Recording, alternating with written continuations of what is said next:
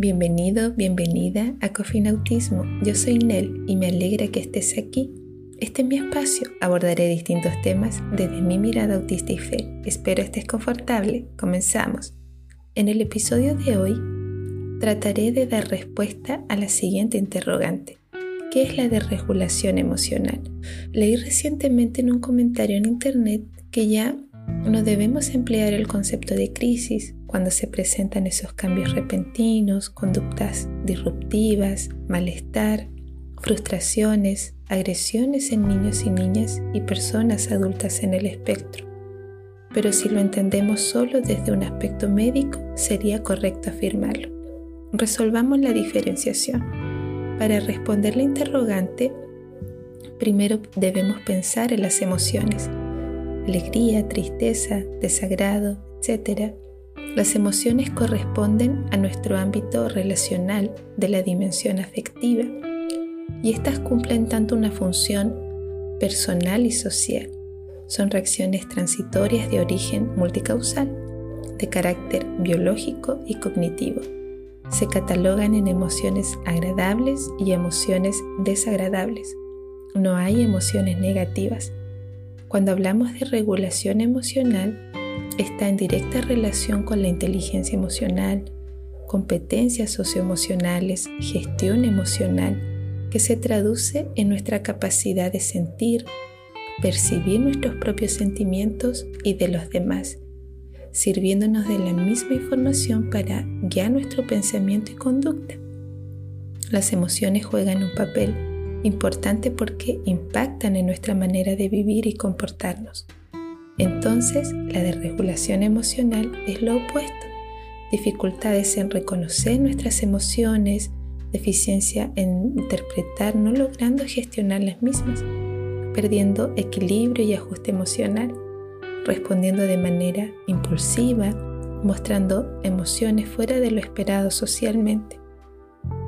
Y en autismo, ¿Cómo se da este proceso? La regulación emocional frecuentemente está alterada en personas autistas.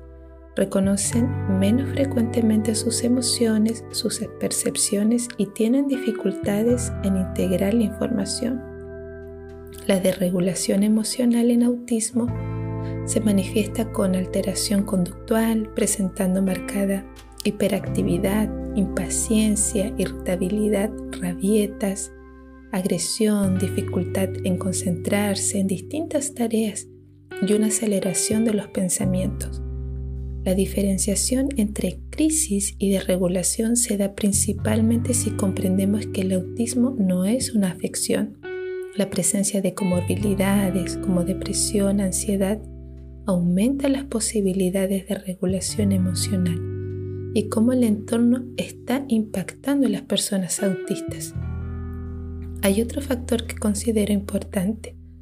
A nivel social, en diversas áreas descuidamos el componente afectivo.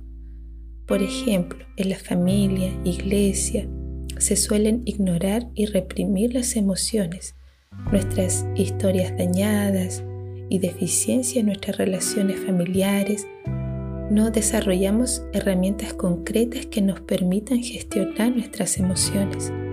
En educación, las personas no pueden desarrollarse de manera fragmentaria, enfatizando los procesos de aprendizaje, la información, lo mercantil y lo tecnocrático.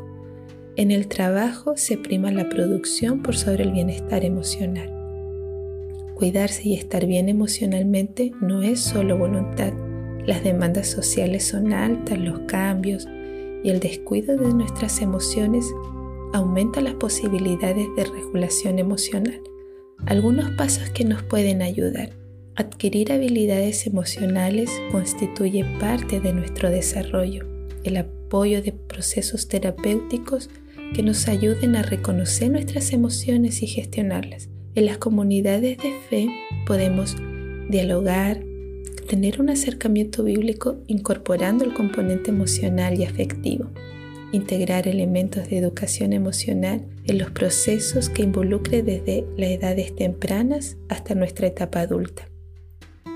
Por hoy voy cerrando.